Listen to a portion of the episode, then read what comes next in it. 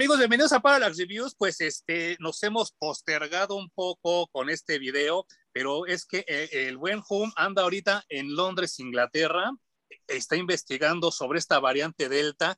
¿Qué, qué nos puedes contar esas noticias de esta, de esta variante tan peligrosa que dicen? Well, it, it's really hard, mate. I, I don't know what to tell you, really, but um, uh... muy peligroso. Pues, yo creo que nos la va a pelar. Ahora sí ya estamos todos vacunados, casi todos vacunados. Sí, no manches. Así que, pues, se siente un poco más de libertad en el ambiente, no solo en Londres, yo creo que también allá, allá en México. Ya un poco. Entonces, creo que ya estamos más, más tranquilos con esto del COVID, ¿no? Sí, y espero que cuando en cinco años veamos este video en repeticiones digamos, ay, no mames, ya qué bueno que se acabó ese desmadre, ¿no? Ojalá, güey. Ojalá sí. no mute tanto esta enfermedad que luego acabe con todos. Sí, no, no, no. Y bueno, eh, yo le recomendé a, a, a una lectura.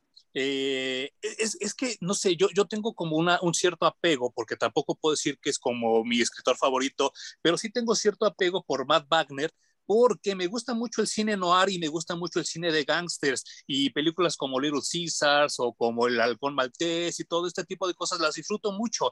El, yo lo he comentado muchas veces que el cine de Canal 11 y Canal 22 eh, pasaban esas películas muy, muy, muy antiguas de detectives y de gangsters, y pues yo me las ponía a ver y me gustaron mucho, y también como lo comenté después de ver Dick Tracy, pues me gustó mucho más, ¿no?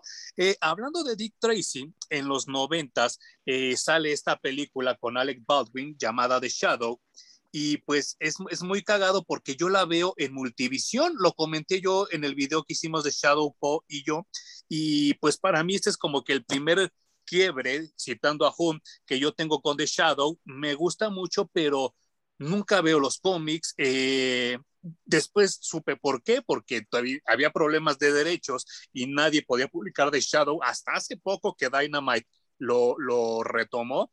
Y pues Dynamite hace algo que que nadie había hecho hasta el momento, que es darle un origen a The Shadow. Y es por eso que, le recomendé esta lectura a Hum, pero al parecer no le gustó mucho y ahorita voy a tener que hacer labor para convencerlo a él y convencerlos a ustedes de ciertas cosas que, que yo este, noté, saqué de la lectura y que tienen una razón de ser y pues para vendérsela y para ver si, si se anima a él a recomendarla y ustedes a leerla. Estamos hablando de Shadow Year One, que fue editado por Dynamite hace algunos años. Platícame, Home, ¿qué te pareció? Qué bonita portada tienes, güey. Ah, este, no salió. Este es del Alex hecha Ross. por Alex Ross, ¿no? Sí, uh -huh. qué chulada, güey. Qué, qué, bonita portada. Pues, eh, lo primero que tengo que mencionar es que me parece impresionante el nacimiento de este personaje.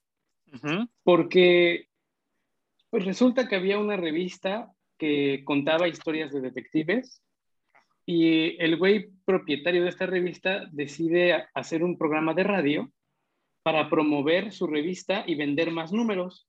Sí, sí, Entonces sí. hacen un programa de radio acerca de detectives y dentro de este programa de radio existe un narrador. Y este narrador es bautizado como The Shadow. Ajá. Y allí ahí aparece The Shadow. ¿Quién es? ¿Cómo es? Nadie sabe. Solamente se menciona en el programa de radio, ¿no?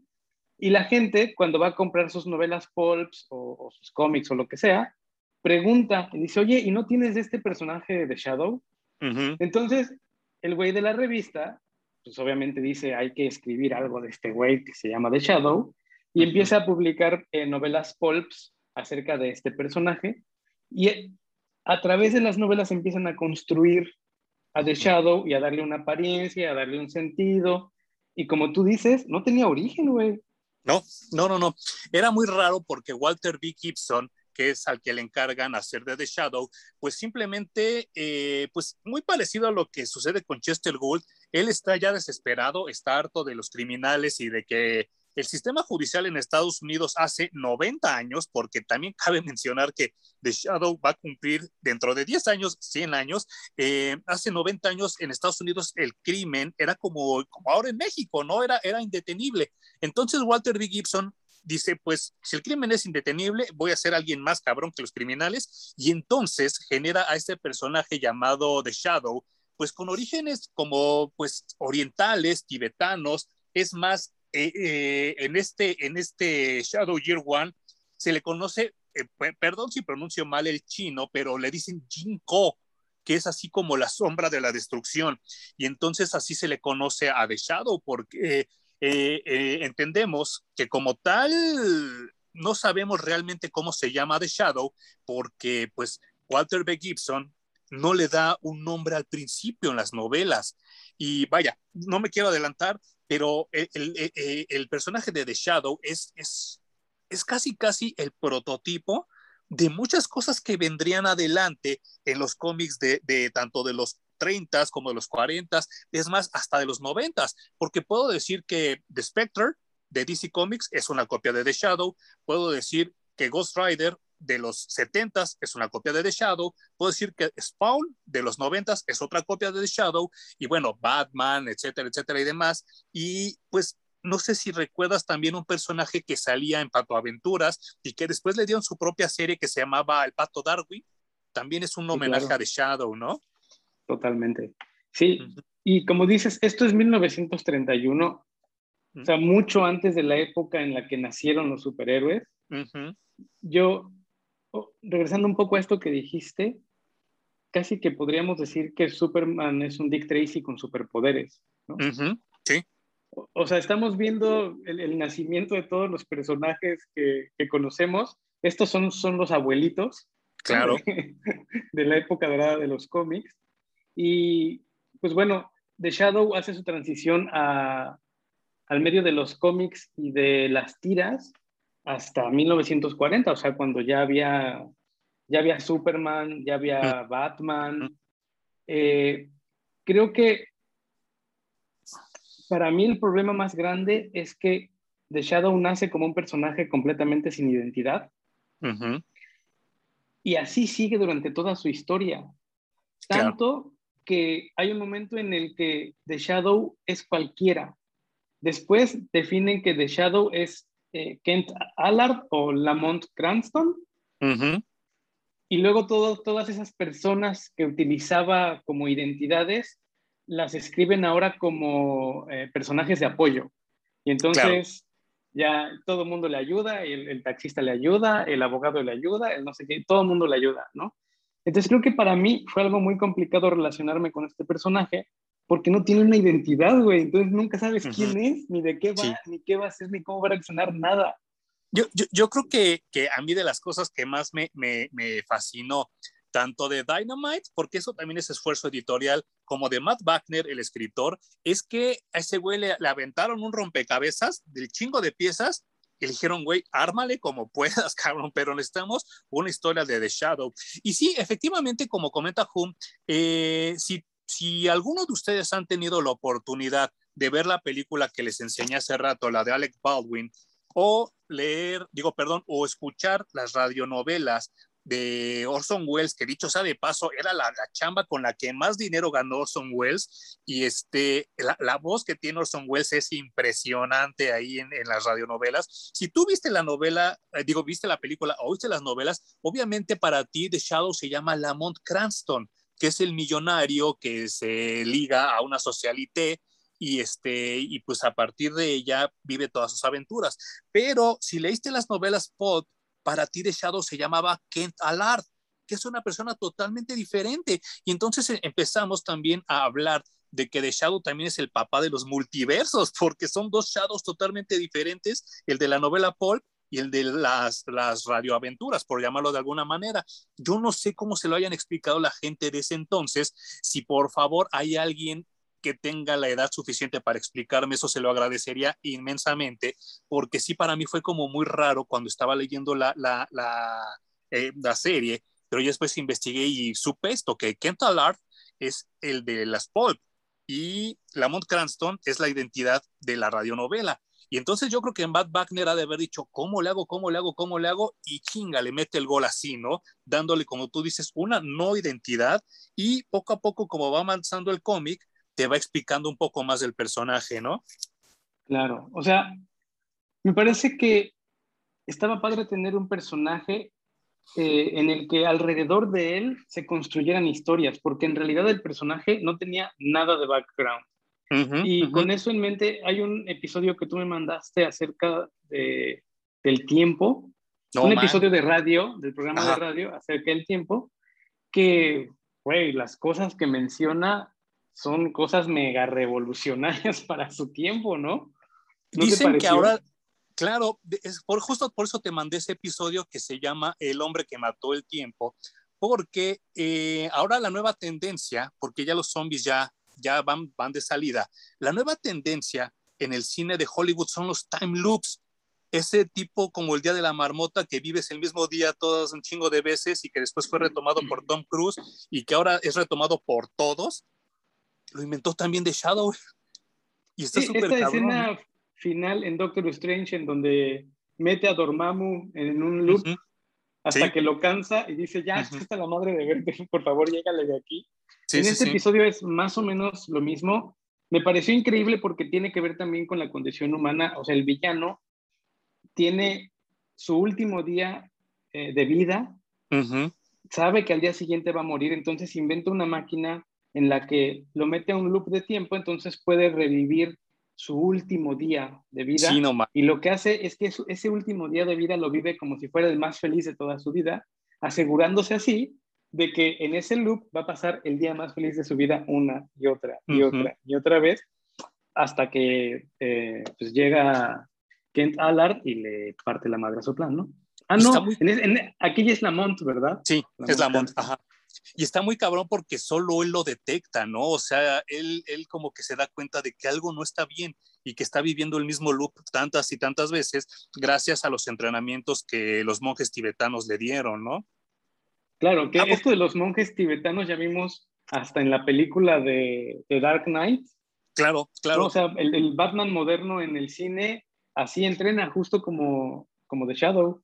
y, a mí por eso no me gustó tanto esta, esta trilogía de Nolan. Particularmente creo que Batman Begins es la que más me choca, la que más, la que más me aburre, porque es una copia de The Shadow. Toda esta onda en el Tíbet es una super copia de The Shadow. Y eh, igual de la misma manera, Lamont Cranston es el que va a entrenar con los monjes tibetanos porque recordemos que su origen, él vendía opio, él era una persona mala y entonces también, este, pues él se da cuenta que, que, no es por ahí el camino, va con los tibetanos y empieza a limpiar su karma y a limpiar su alma. Eh, pero Kent Allard era un héroe de guerra, o sea, él se estrella en un avión de guerra, o sea, yo, yo por eso insisto que Matt Wagner ha de haber tenido que hacer una labor titánica. Yo me imagino quisiera ver, así como los DVDs, unas special features donde él enseñara la libreta de apuntes en la que él diseñó todo esto, porque se ha de haber estado muy cabrón, ¿no? Sí, porque además le vas construyendo, digamos, la historia de origen y no terminas de hacerlo, porque en un medio le dieron unas cosas que en otro medio no tenía, y entonces tenías como que ir y revisitar absolutamente todo para poder crear algo homogéneo que tuviera las mismas cosas, porque eh, de pronto podía leer mentes, de pronto podía eh, meterse en las mentes de los otros y hacer que no lo vieran, a veces era nada más una niebla.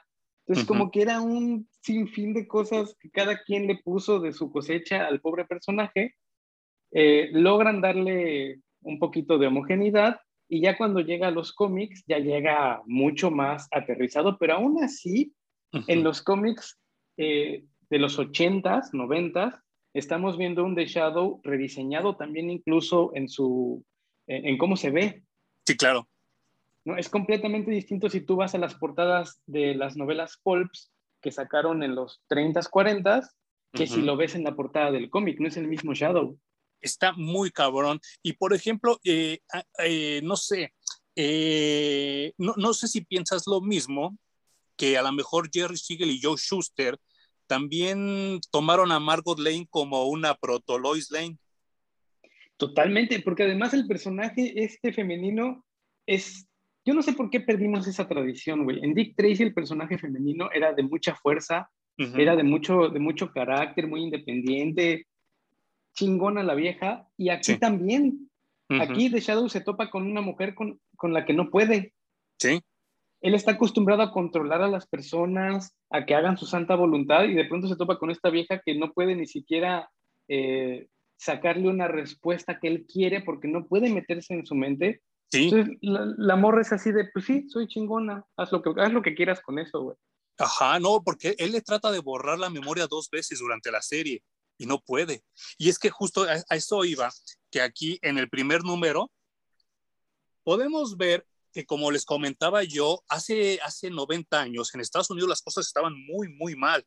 Y al estar regresando de la Primera Guerra Mundial, muchas de las mujeres durante la estadía de los hombres en la guerra, pues para sacar lana tuvieron que prostituirse, ¿no? Y tuvieron que hacer muchas cosas, pues muy lamentables eh, a nivel social, eh, digo, socialmente visto, eh, pues pues la prostitución, la venta de drogas, el contrabando, todo eso lo tenían que hacer las mujeres. Y aquí podemos ver que Margot Lane, pues por, por llevarse comida a la boca, se tiene que prostituir con un, con un capo de la mafia, ¿no? Que, que pues yo creo que ese es, después de lo que vimos con Breathless, el origen más sórdido que he visto yo en un personaje femenino. Claro, o sea, contrastando con el póster de uh -huh. We Can Do It, ¿no? Sí, sí, sí. Existe sí. La, la, la, contraparte de, pues bueno, no era obrera, no me contrataban en ningún lado, había que sacar dinero como fuera, ¿no?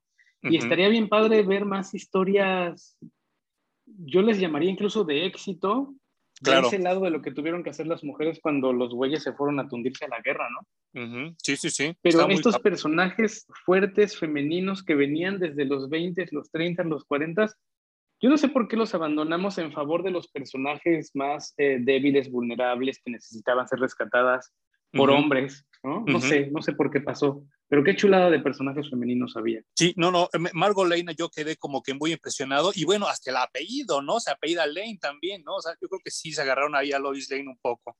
Sin duda. Otro personaje que, vaya, no les quiero hacer spoiler hasta, hasta el ratito, pero, pero que aparece durante la serie es este reportero que pues no sabemos quién es, no sabemos de dónde sale, pero empieza a chingar la madre porque pues para, para él es como muy intrigante saber de dónde sacó el dinero Lamont Cranston, eh, qué es lo que está haciendo en las noches, por qué no trabaja, por qué no, sí. este, no aparece en los círculos sociales donde están todos. Y a mí me recordó mucho a, a se me fue el, el, al ah, señor Magui del Increíble Hulk, ¿te acuerdas de la serie de Lou Ferrigno? Ay, claro que el también como mamaba el palo. Uh -huh. Le iba pisando los talones todo el tiempo al pobre, al pobre Bruce Banner. Uh -huh. Bueno, que ahí era David Banner, ¿no? Porque ya ves que dijeron que Bruce claro. no se podía poner. Bueno, y aquí va mi primer, mi primer este, easter egg, mi primer comentario audible. Cuando Margot Lane, en su necedad de seguir exprimiendo a este mafioso italiano de la familia um, Maserati, llega con este vestido que podemos ver aquí, que es el mismo vestido que utiliza Penelope Ann Miller en la película de The Shadow de los noventas. O sea, fue como mucha atención al detalle, ya que este, yo cuando vi el vestido y estaba leyendo, dije, ah, chinga, se parece mucho, mucho, mucho al vestido que usó Penelope Ann Miller y lo estoy buscando ahorita porque lo guardé en mi teléfono. Aquí está. Es igualito, igualito al que, al que hizo el dibujante. O sea que el dibujante wow. también lo pusieron a, a, hacer como una investigación. O, o, bueno, yo he visto que luego a veces les mandan como notas los escritores y entonces le han de haber dicho, pues búscate el vestido que usaba Penelope Miller y aquí pues tenemos los dos para que vean que es exactamente el mismo y hasta el peinado se parece un poco. Y pues podemos ver que, que pues que Margot Lane, pues ella no solo quiere sobrevivir, no se da cuenta que los Maserati están haciendo chingadera y media con el tráfico de, de, pues de drogas y de opiáceos y de alcohol en ese entonces, y entonces pues que ella, ella quiere buscar como su parte, hasta que se mete en problemas y aparece aquí Lamont Cranston como The Shadow, pero hay algo muy chistoso, no trae sombrero y solo trae un paliacate amarrado en la boca. Este es mi segundo easter egg para venderle al buen Jume esta serie. Eres un friki, Emanuel. De Shadow, este, no, no, no usa sombrero y bufanda hasta 1935. Entonces, por eso hacen como este homenaje a The Shadow porque antes no usaba ni la bufanda ni el sombrero. Entonces, por eso lo dibujan en esta última página sin sombrero y sin bufanda, porque él no, no, este, no usó ese look hasta muchos años después. Wow, no, es un freak, esos datos a mí me rebasan por completo. Sí, no, no, no, y tuve, tuve que hacer apuntes. Una de las razones por las que no, este, no quise grabar la semana pasada es porque tenía que hacer yo mis, mis anotaciones del comentario audible, porque como, como sí, sí sentí raro cuando Humberto me dijo que no le gustó mucho el cómic, porque yo cuando lo leí, pues sí me, me fascinó muy cabrón. Y pues en el segundo número, como anotó muy bien Hum, pues uno de los taxistas, pues ya conoció a The Shadow y, ay, no sé, no quisiera hacer este tipo de analogías tan pronto, pero pues hasta casi casi te dan a entender que es una especie de Mesías que les salvó la vida y les cambió la vida, ¿no? Por eso le, rinden como alianza. Sí, claro, eso es lo que hace. Cuando rescata a alguien, le salva la vida, le dice, güey, yo soy de Shadow y me debes. Sí. Entonces, eh, yo voy a pedirte un favor en algún punto y estaría chido que me ayudaras. Y la banda a la que rescata, como son regularmente buenas personas, deciden ayudarlo porque saben que este güey tiene una misión noble, que las cosas que quiere hacer son buenas. Entonces, eh, tiene de todos los caminos de la vida eh, personas que lo ayudan. Sí, claro. Y esto aparece en el número dos, que también esta portada me encanta. Es muy simple, pero comunica todo. Y al final de este número dos ya podemos ver a The con su look, el más clásico, con esta bufandota y el sombrero que también pues yo no sé, no sé cómo haya sido la moda en ese entonces, si era como muy común o fue algo totalmente extravagante que una persona saliera con una bufandota y ese tipo de sombreros. La verdad, yo no, no, no, no sé qué pensar. no eh, creo, ¿eh? No, ¿verdad? Es un look que se fue construyendo igual que el personaje, güey. Cada quien de su cosecha le fue poniendo más y más y más cosas encima porque al principio, por ejemplo, algo muy icónico de él era la risa. Desde que lo hicieron narrador de, esta, de estos seriales, eh, se reía. Entonces ya ese fue como el primer paso de su identidad. ¿No? Desafortunadamente en los cómics no podemos escuchar voces, pero supongo que la voz y la risa eran como reconocías a The Shadow. Bueno, pero como hace poco hablábamos de las voces que oyes y ya cuando lees, oyes esas voces, híjole, no sé, yo cada que leo de Shadow, oigo ya a Orson Welles. ¡Guau, qué chingo! Y, está muy cabrón porque ahora que, pues, para hacer este video, volví a ver la película de los noventas, híjole, sí se me pareció medio ridícula la risa de Alec Baldwin comparada con la de Orson Welles. Sí, no, nada que ver. De hecho, se siente, se siente muy forzada, fuera de lugar.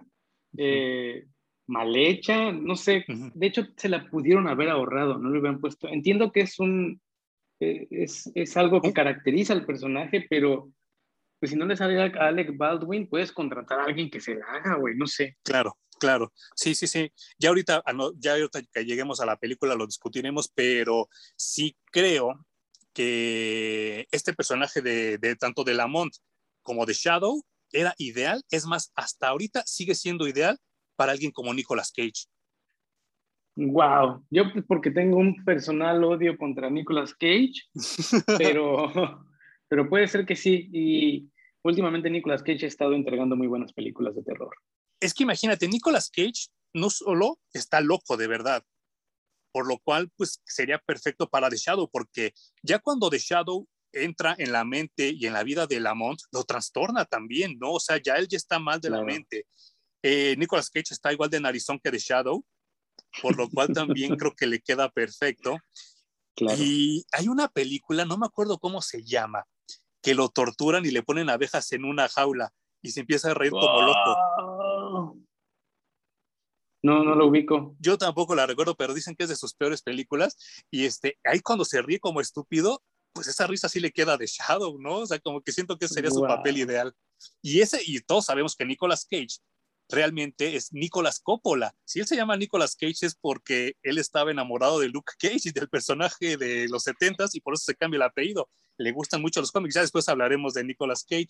Y hablando del programa de radio, en otra anotación de la que hice del número 3, aquí cuando Shadow se presenta ante el público, dice la frase que decía en todos los programas, cuando empezaba el programa de radio, que dice, Who knows what evil lurks in the hearts of men? The shadow knows. Y entonces yo cuando lo leí dije, no mames, es que qué chido, ¿no? Y volvemos a la atención al detalle que tiene Matt Wagner a la hora de, de escribir, pues esta, esta serie de cómics, que yo estoy casi seguro que Matt Wagner y a lo mejor también por eso fue que no te gustó tanto, Home.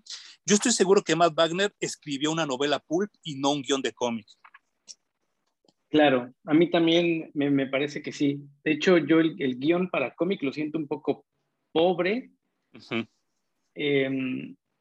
Hay, siento que casi todos los personajes tienen poca motivación y tal vez tiene que ver con que el escritor tenía muy claro en su mente de dónde viene cada uno y hacia dónde va, entonces hacen este, esta novela gráfica o esta serie de cómics y para alguien que está empezando a leer The Shadow, me falta todo eso. Ok.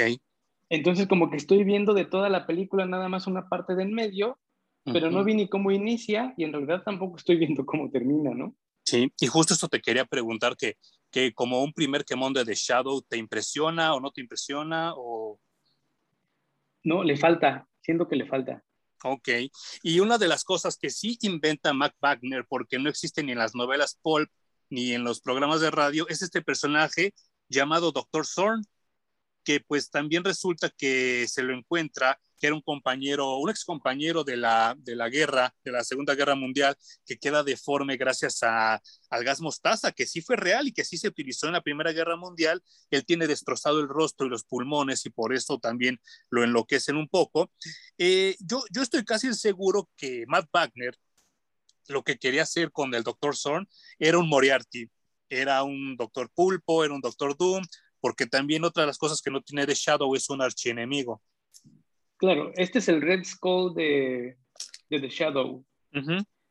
Y que tiene su paralelismo también en la película de sí. Baldwin, un poco caricaturizado en la película, ¿no? Aquí está un... Sí, bacán, ¿no? Ajá, sí, sí. Pero en, en el cómic me parece que está bastante, bastante bien logrado. Y, ¿sabes? Me supo un tanto también a Dick Tracy todo este asunto, güey. Sí hay, hay demasiadas similitudes, es, de pronto es demasiado lo mismo y tal vez por ese lado también no me, no me encantó. Además de que siento que es un personaje complicado para sacarlo de su época. Todas las historias que se cuenten acerca de The Shadow tendrán que ocurrir en los 40 o 50 porque si lo sacas de allí, deja de funcionar. Y eso me parece limitado. Sí, está muy cabrón porque, pues como comentas, la, sombra ha tenido como otras encarnaciones en otras editoriales. Creo que es el único personaje que ha estado en todas las perras editoriales en Estados Unidos. Creo que solo Tarzan y John Carter lo igualan. Pero eh, de repente a Dynamite se le ocurrió sacar este cómic que se llama The Shadow Now. Y entonces Shadow ya estaba aquí en el siglo XXI y pues no duró ni cinco números por lo que dices. Híjole, güey. Es que sí está bien difícil porque si lo sacas de allí y lo metes a una época más actual, se convierte en otra cosa. Sí. Ya tiene que dejar de ser The Shadow. Y, lo es, eso es, triste para el personaje, ¿no? Sí, se encasilla. Pero también, pues yo creo que, bueno, no sé, es que no sé si sea su sabor o no sé, no sabría decirlo, porque sí, sí se me haría raro eh, ver a Shadow peleando contra las mafias mexicanas, ¿no? Por ejemplo, ahora se convertiría en Punisher, ¿no? Claro, y además que, vista de gabardina y, como un personaje de, negocios en los años 40, pues ya no queda, tendrías que cambiarle el, el, traje, ¿no? Y luego cómo habla, incluso cómo se relaciona con las personas, y lo, es lo que te digo, ya lo conviertes en otra cosa y deja de ser de Shadow. Sí, y aquí en el número 5 de The Shadow, pues vemos a este reportero que pues llega hasta el tope de su investigación y se da cuenta que todos los negocios que tiene Lamont Cranston están firmados y avalados por alguien que se llamaba Kent Allard. Y entonces es cuando entra el nombre de la novela Pulp, de lo que les platicábamos hace rato, de que eran dos personajes totalmente distintos.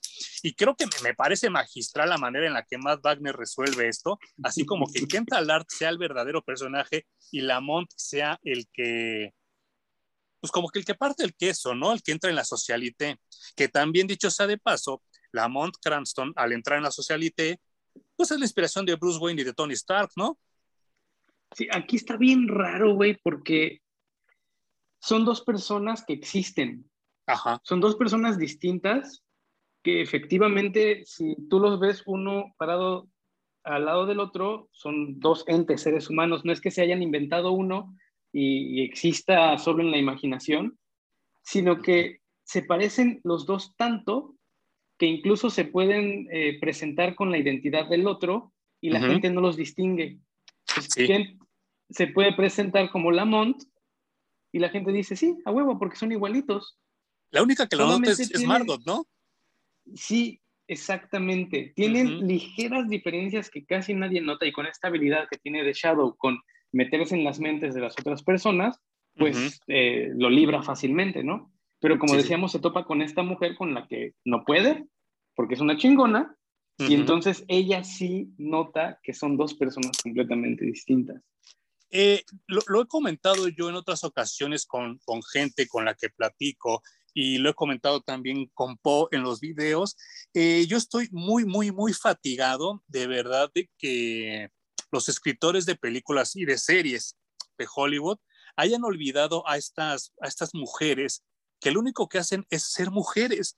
Y ahora ya todas las mujeres o son científicas o son reporteras o son las chingoneras de la vida que hacen todo, ¿no? Y entonces se olvidan de este tipo de mujeres que tienen que hacer lo que hacen todas las mujeres, que son labores normales, ¿no? Y, o sea, no, no todo el mundo tenemos que ser científicos, ni los intelectualotes, ni las reporteras así súper, súper cabronas. Aquí, eh, Margot Lane, por las cosas que ha vivido, ella desarrolla una, una defensa a que le vean la cara de pendeja y ni siquiera The Shadow le puede nublar la mente. O sea, que estamos hablando de, que The Shadow entrenó siete años con los monjes tibetanos y ni él la pudo doblar. Entonces estamos hablando de que Margot Lane no tiene que ser ni científica de Shield, ni este, ni millonaria, ni la Capitana Marvel, ni la Mujer Maravilla, ni una Lois Lane que tiene también formaciones militares por su papá y formación editorial por su, por su carrera reportera para ser una mujer fuerte. Y creo que eh, converjo mucho en lo que acabas de decir de que este tipo de mujeres normales, pero que sean fuertes, hacen mucha falta, no solo en los cómics, sino sobre todo en Hollywood, ¿no? Sí, claro. a mí me encantaría ver una historia que mezclen a una youtuber que se topa con un chavito que es sicario, que está metido en el narco y que por hacer el destino se juntan y bueno, son personajes más reales de los que nos presentan ahora. Y, vaya, eh, en, este número, que es el 7 de The Shadow Year One, es donde se empieza como que a desenredar toda la trama y podemos ver algo súper loco que The Shadow llega en un avión de estos de la Primera Guerra Mundial y desde el aire plomea, plomea, plomea, plomea, plomea. Y pues él, él da a entender, porque tampoco lo explica por qué, pero él da a entender que sus balas nunca se acaban, nunca se acaban y que eh, son como eh, el, eh, la venganza hecha a un arma y por eso las balas jamás se le van a acabar, ¿no? Y dispara y dispara y dispara. Y me hizo recordar a cosas como Contra, o como este, las películas de los Almada, ¿no? Que tampoco nunca se les acababan las balas. Sí, cuando dijiste que no se le acababan, así mi mente automático fue a izquierda, derecha, izquierda, derecha. ¿Ya sabes? Sí, sí, sí, sí, sí. Y pues vemos algo súper fuerte, ¿no? Porque hablando de este personaje bien estructurado llamado Margot Lane, pues ella defiende a The Shadow y le mete un plomazo a uno de los mafiosos que se llamaba Carlo, también Maserati, y le, lo, lo, plomea, cae y muere. Ella creyendo que The Shadow puede ser herido y puede ser pues muerto por, por las balas, ella lo hace en defensa de, de, su protector y The Shadow le explica, no, pues es que yo soy inmortal, o sea, te lo agradezco que, que hayas hecho este paro, pero pues, a mí no me hace daño nada. Y pues e, eso es así como, como muy impactante porque ella dice nunca había matado, ¿no? O sea, a pesar de todo lo que tuvo que hacer para subsistir y para sobrevivir como mujer, nunca había matado. Y entonces ella está como muy alterada pues por todo lo que, lo que había pasado, ¿no? Y en este número, pues creo que es el más crucial porque este reportero que, que les comentábamos va con un veterano de la Primera Guerra Mundial y le pregunta sobre Kent Allard. Y entonces eso es cuando nos enteramos de que pues Kent Allard pues sí fue veterano de guerra y que es el que realmente está utilizando el lugar de Lamont Cranston, como, como bien dijo Hum, porque aquí también podemos ver cómo Lamont pues realmente estaba en el oriente vendiendo opiáceos, que pues es el equivalente ahora que yo creo que la metanfetamina será el equivalente ahora. Yo creo que la cocaína tal vez, porque es un uso muy generalizado, ¿no? Sí, ¿verdad? Sí, sí, sí. Y pues te dan, te dan a entender que pues también de Shadow, eh, pues al encontrar la luz con estos monjes tibetanos, pues busca una redención y busca paz con sí mismo, de la misma manera que Batman, que Punisher, que Spawn, que Ghost Rider y hasta un poco de Daredevil, ¿no? Sí, güey, esta parte es ridícula en la película porque van y lo secuestran. Sí, no manches. O sea, el güey está muy acá, así como drug lord de, la, de los opiáceos y llegan unos chinos o unos asiáticos, no sé, lo secuestran y lo llevan al templo y le dicen, estás equivocado en tus caminos, güey, así que te trajimos al templo para que te reeduquen. Y el güey se queda y lo reeducan y ya, fin del origen. De la nada, de, la super nada.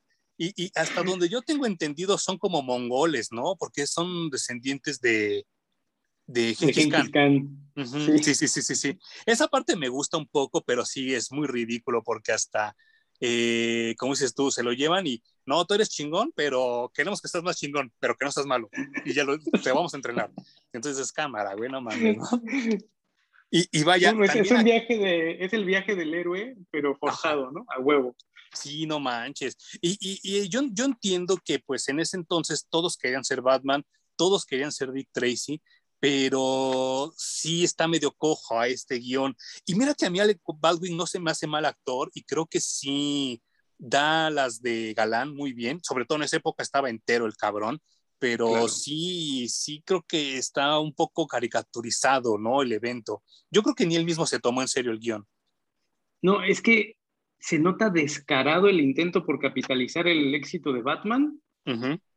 Entonces, uno de los productores dijo, no mames, ¿cómo pegó Batman? Necesitamos personajes que se parezcan. Y alguien dijo, ah, una vez escuché o leí de Shadow. y dijeron, vamos a hacer una película de esto, igualita a la de Batman, y vamos a pegar bien cabrón. Y pues no le salió al final, ¿no? Hasta la música siento que se la volaron al Danny Elfman, ¿no? Sí, o sea, es idéntica, güey. La estaba viendo mientras Alejandra trabajaba y me dijo, que la compuso también el mismo que compuso la música de Batman. Ajá. Sí, no, no, no, no, no manches. Sí está, sí está muy, muy, pues mucha copia, ¿no? O sea, y yo creo que eso también le hizo mucho daño y tristemente desde ese entonces no se ha vuelto a hacer otra película de The Shadow, que yo creo que ahorita caería súper chido, ¿no? Con estas películas clasificación R, no manches, que le, que le podía meter cuanto balazo a la gente que se le antojara, no manches, quedaría perfecto, ¿no?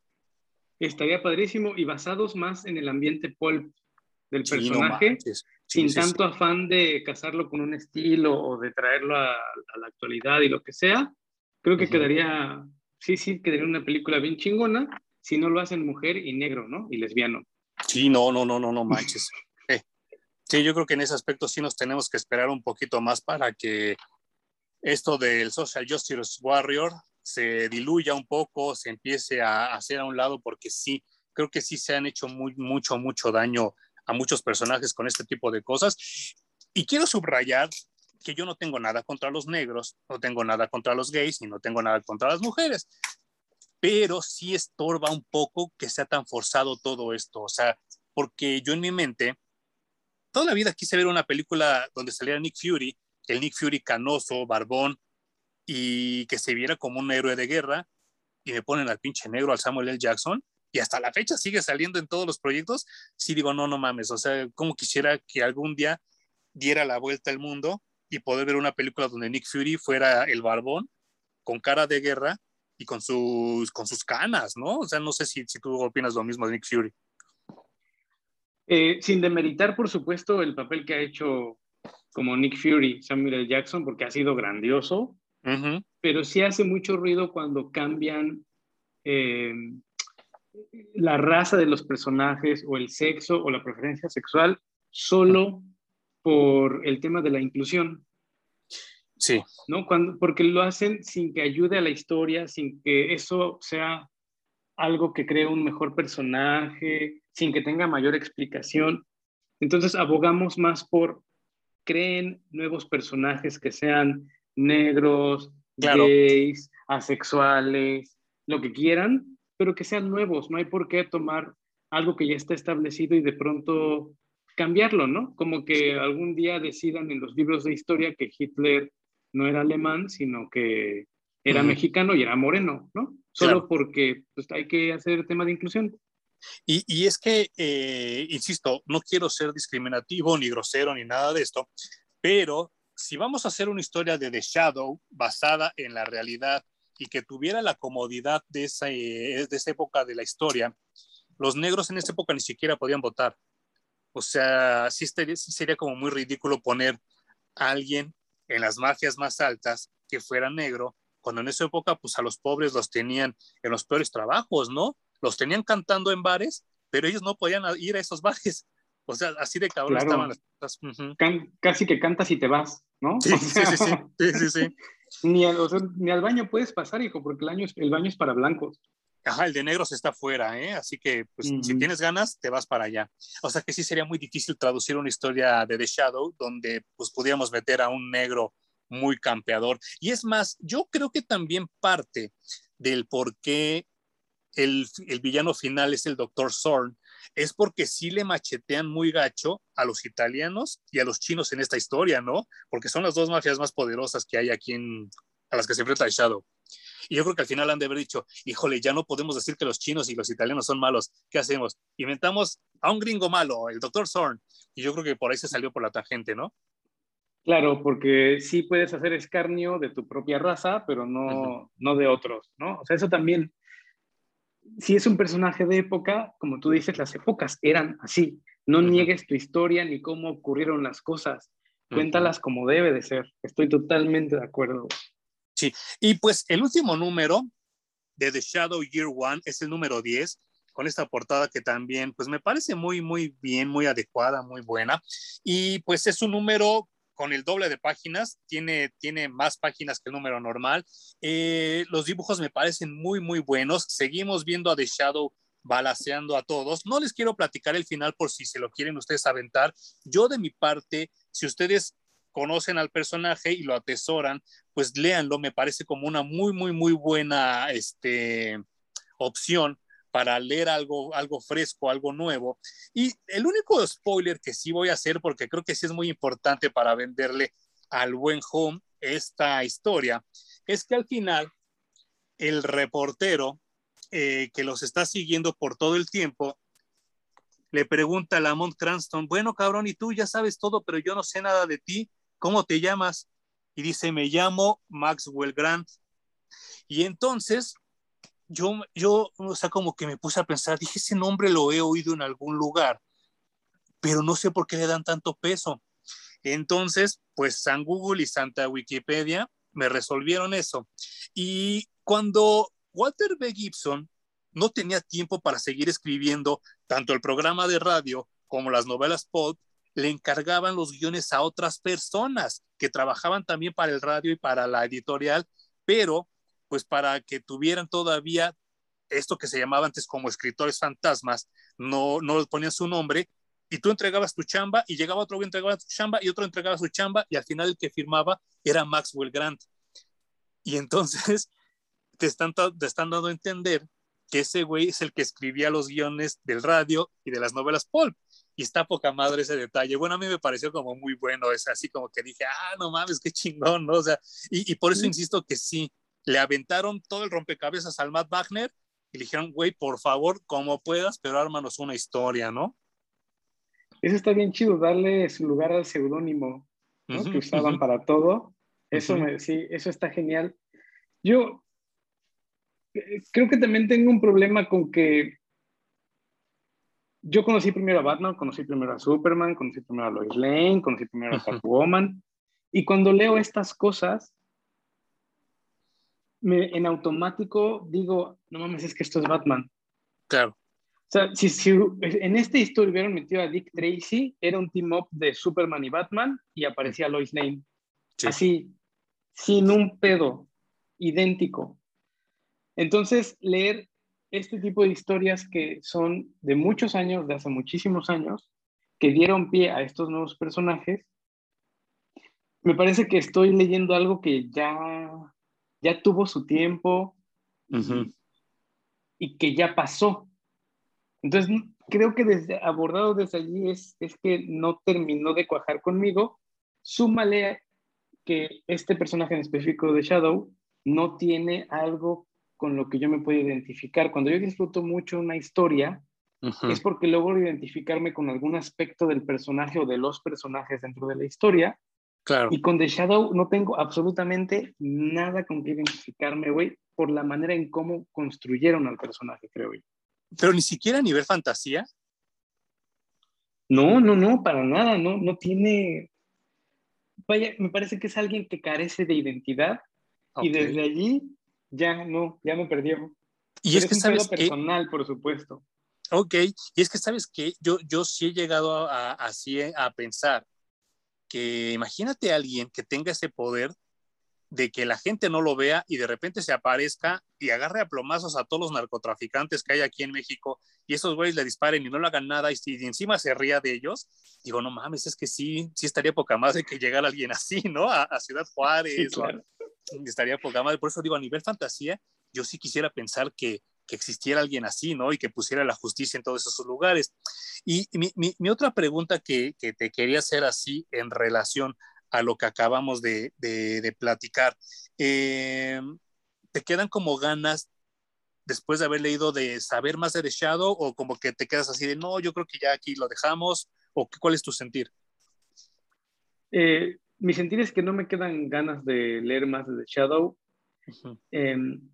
Principalmente porque es un personaje de época y leer algo distinto va a ser difícil. Que alguien escriba algo eh, distinto. Como te decía, leí esto y me sonó mucho a Dick Tracy. la, la, mafia, los jefes de la mafia, él que tiene gente que le ayuda por aquí, por allá son temas de detectives que resonaban en ese momento, que tenían su eco por todos lados, pero que ahora ya solamente me cuentan cómo era antes.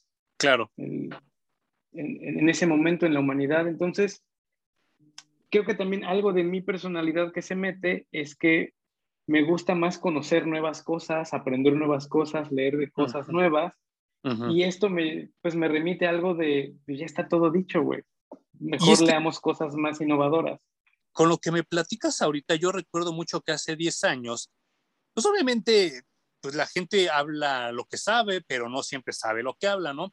Yo recuerdo que, que cuando sale John Carter, a mí me daba mucho coraje que la gente dijera, no mames, se copiaron Avatar.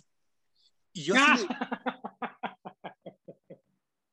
Güey, neta que si yo hubiera sido en ese momento de Shadow, los plomeo, güey, pero así los rafagueo, güey. Yo decía, güey, es que neta que no puedo, no puedo creer tu nivel de ignorancia, cabrón. O sea, neta no, no puedo entender cómo no sabes que John Carter tiene, en ese entonces, 90 años y Avatar tiene 5, güey. No mames, o sea, no, no digas pendejadas, ¿no? Y no fue una sola persona, ¿eh? Fueron por lo menos cinco las que me dijeron eso. Está muy bueno, John. Bien, hay una prueba bien bonita, no me acuerdo en dónde la vi, Ajá. Que cuando la gente alaba mucho esa película o la menciona demasiado, pídeles que te mencionen el nombre de un personaje de la película. Mm. Y como el 99% de las personas no puede decirte el nombre de un solo personaje de Avatar. Dicen, soy Saldaña. Exacto. Pero eso habla de, no sé, bueno, yo no entiendo cómo es una película tan buena y tan venerada no me rebasa, güey. Está muy cabrón porque eh, estaba viendo esta semana a Nostalgia Critic y estaba hablando de la película de los Bananas Splits, ¿no? Y entonces empieza a hablar de otro tipo de películas, o sea, para no spoilearles la reseña si ustedes ven a este chavo, pero él dice que muchas veces nosotros tenemos una mejor memoria de la película de lo que realmente es la película. Y hablábamos también la semana pasada, bueno, en el video pasado, de la historia sin fin. Y que si vemos la historia sin fin ahora en 2021, es una porquería de película. Pero entonces nuestros recuerdos dicen, ay, no, es que sí estaba chida, cuando no estaba chida. Igual Avatar, yo no la fui a ver al cine, yo la vi en Blu-ray 3D, 4K, me quedé dormido la primera vez y la segunda vez que lo vi me pareció un producto bueno, pero eh, usando el término en inglés, dated. O sea, yo estoy casi seguro que esta película la van a descubrir dentro de 20 años y van a decir qué hueva de película. O sea, se le notan los 2000 por todos lados, ¿no? Muy similar a lo que dices tú ahora de The Shadow, ¿no? Y siento que, te pasó el fenómeno Avatar John Carter, ¿no? Que la gente cree que John Carter le copia a Avatar cuando pues, es totalmente opuesto lo que sucede, ¿no? Claro, sí, sí, sí, totalmente. O sea, yo leo esto y siento que es algo que ya leí y que ya leí varias veces. Y porque como tú dijiste, este personaje en específico es papá de Batman, de The Question, de todos los que tú mencionaste. Entonces ya, ya leí 6, 7, 8, 9, 10 veces esta historia con un personaje que no me pueden traer a la actualidad y que tampoco puede explorar tantísimos nuevos terrenos, a diferencia de John Carter, que puede ser la cosa más espectacular, incluso en el 2021, ¿no? Qué lástima que no han seguido explotando ese personaje, pero a The Shadow ya no lo pueden llevar a ningún lado más. Y... Fíjate que, que salió hace como tres años, no lo he podido conseguir porque se, se agotó y el compendio no lo he encontrado. Se llama The Shadow, la muerte de Margot Lane, que no sé de qué se trate, pero suena interesante, ¿no? A lidiar, porque a fin, de, a fin de cuentas, The Shadow es inmortal, pero Margot no lo es. Así que a lo mejor esa sí podría ser una historia relevante o buena, ¿no? Para el personaje. Claro, eh, a escarbarle más el lado humano, ¿no? Cómo lidia un inmortal con, con, la mortalidad de la gente alrededor, con la que genera vínculos tan fuertes como el personaje de, claro. de, Lane. Eh, tal vez eso sería un, un buen camino para, para, explorar a The Shadow. Sí, sin duda. Sí, ya si lo conseguiremos, luego estaremos hablando de él. Mi querido Huma, ¿alguna última cosa que quieras decir de The Shadow y de esta lectura? Pues que no se vayan tanto con mi visión, que es una visión demasiado personal y demasiado sesgada. Gente como tú que gusta tanto, por ejemplo, de los westerns y de los pulp y de este tipo de, historias, va a disfrutar muy cabrón de Shadow. Así que eh, si les gustan e, ese tipo de cosas de época, sin duda, o sea, no hay, no hay cuestionamiento alguno. Vayan, compren y lean algo de The Shadow. En un futuro, eh, ¿me aceptarías un video del mismo escritor, pero con el avispón verde o ya no te quedan ganas? No, hagamos el avispón verde. Bueno, yo del avispón tengo mi contacto solamente por la serie de televisión, pero estaría chingón leer algo de cómics del avispón verde. Va que va. Entonces lo, lo ponemos en la lista de, en el QWI, como ahora dice el Spotify. Ah, por cierto, este, la gente que nos está viendo por YouTube, eh, ya estamos en Spotify también nosotros, por si, si les da flojera ver nuestras jetas y solo quieren oír la información que damos, pues ya estamos en Spotify, nos pueden buscar como Parallax Comics y pues eh, este, les agradecemos mucho, mucho, mucho que nos visitaran, pues porque ahí solo van a oír nuestras voces aguardientosas hablando de los temas que ya, ya están aquí en YouTube. Y pues esto es todo gracias al buen Hum, que estoy buscando aquí para mostrárselo. Este. Y así no se gastan su plan de datos. No se gastan sus datos y están todos los episodios que hemos estado hablando, están en Spotify ya, así que si les pueden, les quieren dar una escuchada, pues ya, igual y para dormir o para despertar, mientras se vayan, mientras van el carro, en el camino a su trabajo, nos pueden escuchar sin tener que andar poniendo atención a la cámara y al teléfono. Y esto es gracias al buen Hum que nos, este, nos está haciendo este favor.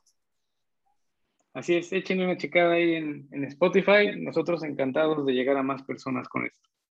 Muy bien, pues muchas gracias, Hum. Y pues nos vemos la siguiente semana eh, en otro video que tenemos preparando. Ya le, toca una propuesta a Hum que también a mí es, ya se me espolvorean mucho por, por hablar. Y vamos a hablar de una serie moderna porque ya nos hemos remontado mucho como a, a los atrases. Pero esta serie, pues creo que todavía ni siquiera termina, ¿verdad? ¿no? Seguimos con el ongoing series.